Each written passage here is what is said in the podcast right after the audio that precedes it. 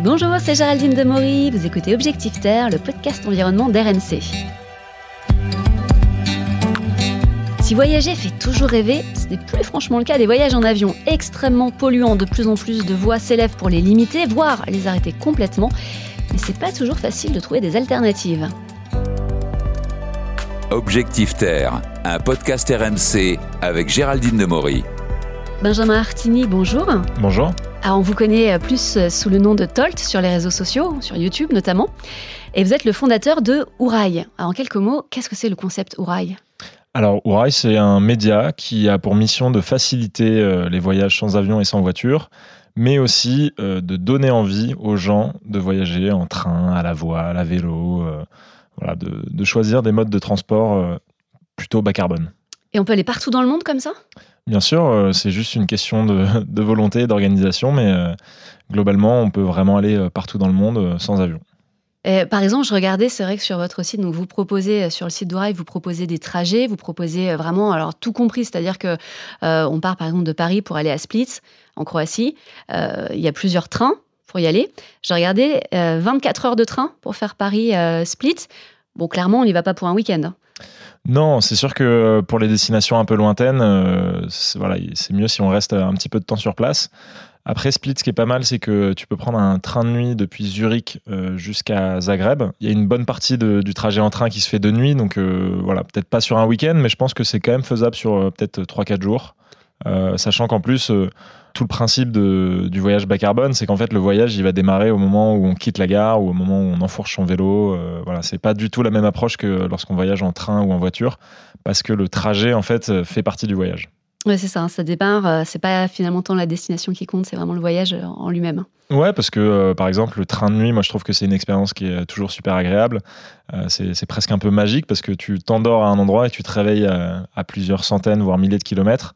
Je pense notamment à un train de nuit qui part de Paris et qui te fait te réveiller dans les Pyrénées.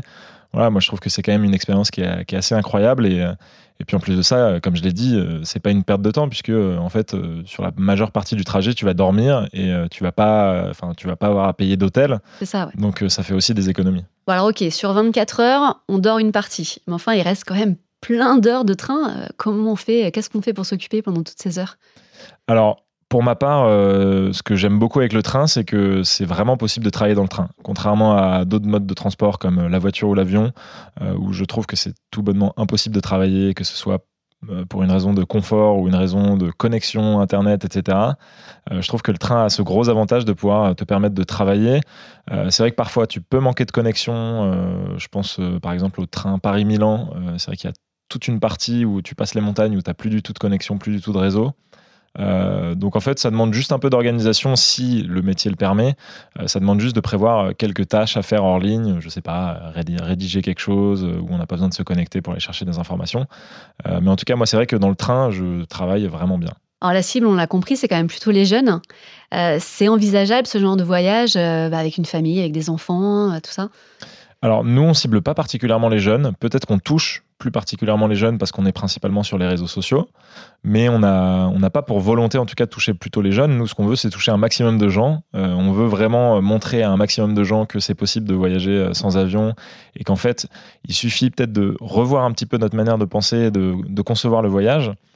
Euh, mais sinon, dans les messages, on reçoit voilà, toute typologie de, personnes. On a effectivement quand même beaucoup de jeunes, mais on a aussi euh, des gens qui nous parlent de leur voyage en famille, on a des retraités, on a euh, des, euh, des actifs. Enfin voilà, il y, a vraiment une typologie super variée et c'est ça qui, qui me rassure un peu, c'est que je me dis qu'en fait, on est sur des sujets, que ce soit le voyage ou l'écologie, qui sont quand même assez rassembleurs parce que voilà, ça touche vraiment tout type de personnes. Et puis les enfants, une fois qu'on leur explique un petit peu pourquoi on prend le, train plutôt que l'avion, généralement, ils sont assez réceptifs. Puis il y a des beaux paysages à voir aussi. Bah, honnêtement, euh, j'ai des souvenirs euh, quand j'étais petit. Euh, alors ma, mère vient du sud dans l'Hérault et donc on allait souvent on faisait ça nous arrivait souvent de faire des, paris 7 donc c'était 9 10 heures de voiture Euh, franchement, je trouve pas que ce soit une grosse partie de Non. plaisir. donc, euh, donc, je pense que si mes parents euh, avaient plutôt proposé le, le train, j'aurais été ravi parce que j'aurais pu me lever. Enfin voilà, ça aurait été beaucoup Mm. plus sympa. Après, voilà, il y a des questions budgétaires, etc. Et puis, c'est aussi euh, parfois ça peut être pratique d'avoir une voiture sur place. hein, je, le- je le conteste pas. Mais bon, je pense que la majorité des Français aujourd'hui quand même voyagent plutôt en voiture. Après, il y a l'avion, mais il faut pas oublier que l'avion c'est quand même un, un mode de transport assez privilégié. Euh, pour vous donner quelques chiffres, il y a 20%, euh, il y a seulement 20% de la population mondiale qui a déjà pris l'avion ne serait-ce qu'une seule fois. Mhm. Et parmi ces 20%, il faut savoir qu'il y a quand même l'immense ma- l'immense majorité des gens qui, qui le prend, enfin qui prend l'avion très rarement. Euh, et pour ce qui est de la France, euh, j'avais vu un chiffre euh, en 2019, je crois qu'il y avait euh, les deux tiers des Français qui n'avaient pas pris l'avion. Donc en fait, les gens qui prennent l'avion régulièrement, c'est vraiment une frange très minoritaire de la population mondiale et même de la, population française. Je pense qu'il y a beaucoup de gens qui seraient ouverts à ne pas voyager en, avion puisqu'ils le font déjà en fait euh, par des contraintes euh, budgétaires, etc. Complètement. Alors c'est vrai qu'avec Corail, vous mâchez bien le travail hein, pour euh, préparer son voyage, puisque vous proposez déjà euh, les billets de train, euh, les itinéraires. Mais concrètement, comment est-ce qu'on organise un voyage bas carbone? À quoi il faut penser en priorité? Alors c'est vrai que nous, la mission qu'on s'est fixée, c'est vraiment de pré-mâcher un peu le travail d'organisation, surtout pour les voyages long courriers. Euh, on va dire les, voilà, les voyages où ça ira un peu plus loin que la France ou les pays limitrophes. Parce que euh, ça peut très vite être un gros casse-tête, euh, par exemple, je sais pas, pour aller en Hongrie, parce que euh, faut trouver le bon site pour réserver ses billets, il faut trouver les bonnes infos, les horaires, etc. Et ça, il n'y a pas de site qui centralise toutes ces infos. Donc nous, c'est un peu la mission qu'on s'est fixée. Euh, donc effectivement, là, euh, à l'heure actuelle, on va trouver une grosse centaine d'itinéraires où on va un peu prémâcher ce travail-là en détaillant chaque étape avec la durée, euh, le, bon lien pour réserver euh, ses billets, etc. Euh, mais après, de façon plus générale, pour organiser un voyage bas carbone, je pense que déjà, il faut commencer par changer euh, d'état d'esprit, c'est-à-dire se mettre dans une optique, effectivement, où on va revoir euh, le transport et, on va euh, vraiment penser que le transport fait partie du voyage. Euh, où c'est pas juste une translation pour aller d'un point A à un point B et aussi euh, effectivement euh, voilà préparer peut-être des occupations pour euh, pour le train si on voyage autre enfin voilà il y a d'autres modes de transport hein. il n'y a pas que le train il y a aussi la voile je pense Mhm. Là, récemment, je suis allé en Corse à la voile. voilà, c'est des expériences qui sont extraordinaires. Et, et aussi, ouais, se dire que finalement, bah, les, petites galères qu'on va avoir, euh, je sais pas, un train qui est en retard, une correspondance qu'on va louper, etc. Bah, c'est aussi ça qui euh, rend le voyage un peu savoureux et qui fait qu'on aura euh, des choses un peu, euh, un peu originales à raconter, même si parfois ça peut être désagréable sur le moment. Euh, je pense qu'aujourd'hui, on est, on est tellement dans une volonté que tout soit parfait, que tout soit confortable, qu'on en a oublié que finalement, bah, les, les petites galères, tous ces petits trucs-là, c'est aussi ça qui rend le, le voyage euh, intéressant. Oui, ça fait partie de l'aventure. Exactement. Alors vous n'êtes pas une agence de voyage, hein, ouais, Pas euh, du tout, non. Comment est-ce que vous vous définissez? On est vraiment un média, c'est-à-dire qu'on va inspirer en proposant euh, des itinéraires, soit sur notre site, soit en vidéo, soit en- via des carousels photos sur Instagram, ou alors via des récits de voyageurs, des choses comme ça. Donc nous, on est vraiment un média euh, contributif, c'est-à-dire que euh, bah, il y a moi évidemment qui travaille, euh, qui donne pas mal de temps à ce média, mais il y a aussi tout un tas de, gens qui ont proposé de contribuer bénévolement aux médias. On a reçu plus de 150 euh, je sais pas si on peut dire candidature, mais en tout cas euh, contact de la part de personnes qui voulaient contribuer bénévolement aux médias. Et aujourd'hui, on est peut-être une trentaine à donner un peu de notre temps euh, en fonction de nos possibilités euh, sur ce média. L'idée, c'est vraiment, nous, ce qu'on veut, c'est pas du tout d'avoir des utilisateurs ou des internautes ou euh, des followers ou je sais pas quoi. Nous, ce qu'on veut, c'est que les gens qui, euh, qui nous suivent, qui utilisent notre site, deviennent des ambassadeurs du voyage bas carbone. Parce Mm. que, en fait, c'est par justement le bouche à oreille et tous ces témoignages et toutes ces expériences qu'ils vont partager qu'on va pouvoir aussi montrer que bah, le voyage bas carbone, c'est aussi une super façon d'être épanoui et, et heureux et de profiter de la vie. Mais du coup, vous vous rémunérez comment? Aujourd'hui, la- la- l'argent qu'on génère, on va dire, euh, ne nous permet pas de payer des personnes à plein temps, ouais. par- parce que bon, là, ça fait que trois mois qu'on s'est lancé, donc forcément c'est tout récent. Mais à terme, nous, ce qu'on veut, c'est euh, euh, générer euh, effectivement suffisamment d'argent pour que le projet soit pérenne et pour qu'on puisse avoir ne serait-ce que 3-4 personnes à plein temps sur, sur le projet. On va le faire de deux façons principalement pour l'instant. Euh, la première façon, ça va être via les liens qu'on met sur notre site, qui sont des liens d'affiliation, c'est-à-dire que lorsque quelqu'un réserve un train via l'un de ces liens, eh ben nous, on va toucher une, une commission qui va nous être versée par le partenaire. Donc là, par exemple, on a des liens euh, SNCF Connect. Eh ben, dès que quelqu'un euh, réserve un train à travers notre site, on touche une petite commission. Et le deuxième modèle, bah, c'est le modèle euh, un peu traditionnel du média, c'est-à-dire que euh, va être payé par des, marques, des entités pour euh, profiter un peu de la visibilité qu'on peut donner sur nos réseaux. Donc, par exemple, ça va être des offices de tourisme, ça va être une compagnie ferroviaire, ça va être même une marque qui partage un peu nos valeurs et qui, a un lien avec le voyage, l'écologie, etc. Je vais vous proposer une interview spéciale voyage. Alors vous êtes plutôt mer, montagne ou campagne? Très difficile de choisir entre mer et montagne, euh, mais je vais quand même dire mer parce que j'ai un père qui est très voileux et donc euh, je voudrais pas qu'il se vexe. Votre voyage le plus insolite mon voyage le plus insolite, comme je l'ai dit tout à l'heure, je suis allé en Corse à la voile. Euh, moi, ça me paraît pas insolite, mais je pense que c'est le plus insolite pour les internautes, parce que c'est vrai que la voile, ça reste quand même un mode de transport euh, voilà, qui est assez confidentiel. Ouais, très chouette en tout cas. Votre plus grosse galère de voyage et souvent, les gens me demandent quelle est ma plus grosse galère, et malheureusement, j'ai pas de grosse galère à bah, raconter. heureusement. ouais, ouais, non, malheureusement, oui, pour, euh, pour l'intérêt de l'histoire, mais mais heureusement pour moi, effectivement, j'ai. Ou alors vous avez transformé la galère en, un truc bien, finalement, vous vous rappelez même pas que c'était la galère. Quoi. Bah, en tout cas, j'ai pas. Euh, rien de grave, quoi. C'était vraiment que des petits trucs. Est-ce que euh, en voyage, il y a encore une petite habitude pas très écolo euh, que vous n'arrivez pas à arrêter Je prétends pas du tout être parfait, mais j'ai quand même fait. Enfin, j'ai appliqué pas mal de choses dans ma vie de tous les jours pour justement essayer de, réduire mon empreinte carbone. Là où j'ai encore un peu de travail, c'est sur euh, certains tournages. Alors c'est quand même des voyages professionnels, c'est-à-dire que j'y suis pas en tant que touriste. Euh, donc c'est-à-dire qu'on peut être pas mal chargé, on peut avoir pas mal de matos, on peut avoir aussi des programmes assez denses. Donc là-dessus, c'est vrai que sur place, on est parfois on est obligé de prendre la voiture. C'est un truc que j'ai en tête, c'est un truc que j'aimerais justement améliorer. Donc de plus en plus, euh, avec mes partenaires, je leur dis que j'aimerais bien plutôt me balader en train, à vélo ou des choses comme ça.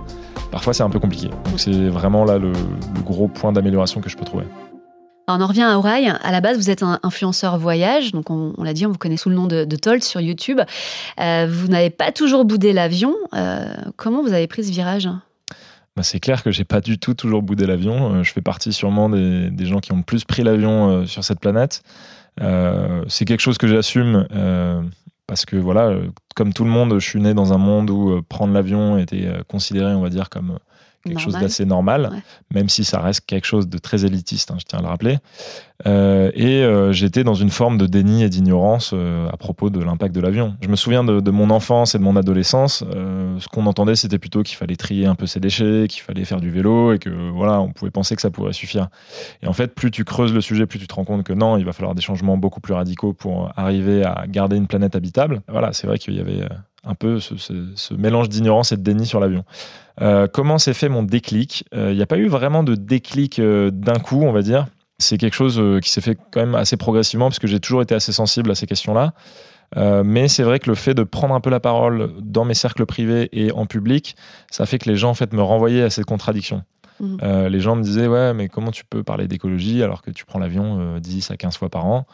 Et c'est vrai que c'est compliqué voilà la critique même si elle est pas toujours facile à entendre il faut lorsqu'elle est constructive il faut qu'on puisse être en mesure de, de, se remettre en question et donc bah, j'ai commencé à me renseigner sur, sur ce sujet-là et euh, bah, je me suis rendu compte que l'avion avait un impact énorme. Au niveau individuel, c'est sûrement ce qui permet de renoncer à ne serait-ce qu'un vol en avion, c'est ce qui permet de, de réduire le plus efficacement son empreinte carbone.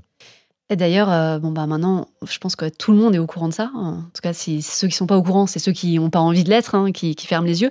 Euh, le gouvernement a annoncé d'ailleurs la fin des liaisons pour les, les courtes distances en avion. C'est une bonne idée ou pas? Théoriquement, c'est une très bonne idée. Euh, sauf que euh, malheureusement, euh, encore une fois, c'est plus un, coup de com que une action efficace. ça change pas grand-chose.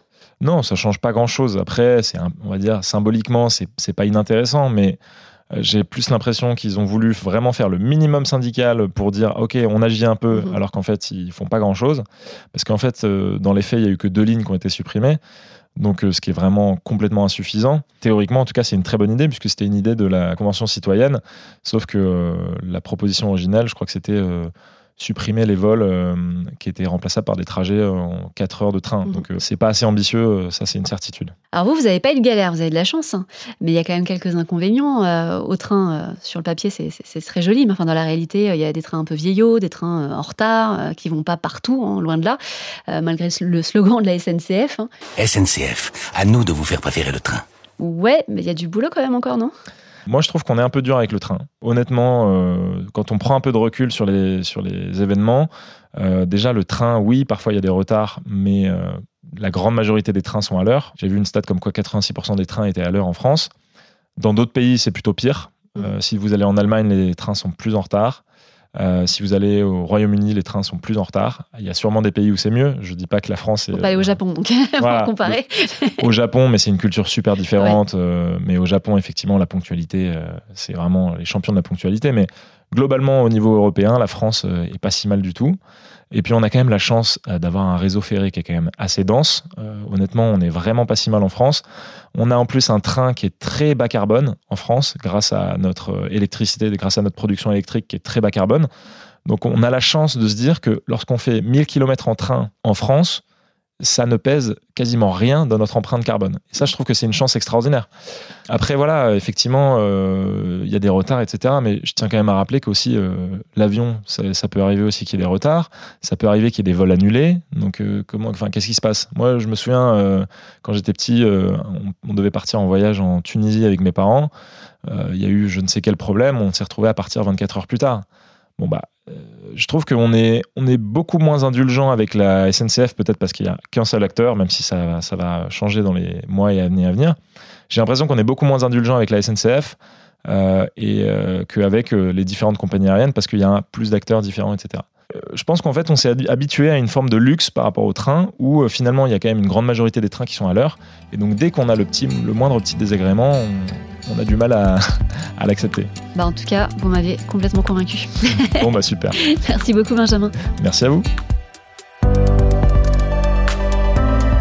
Il est grand temps de réinventer notre manière de voyager, ralentir, prendre le temps de découvrir le monde en savourant chaque étape du voyage. Finalement, ce qui compte, c'est pas tant la destination que le chemin pour y arriver. Vous venez d'écouter Objectif Terre, j'espère que vous avez maintenant plein d'envie de voyage. N'hésitez pas à vous abonner à ce podcast, nous sommes sur toutes les plateformes de streaming, le site et l'application RMC. À bientôt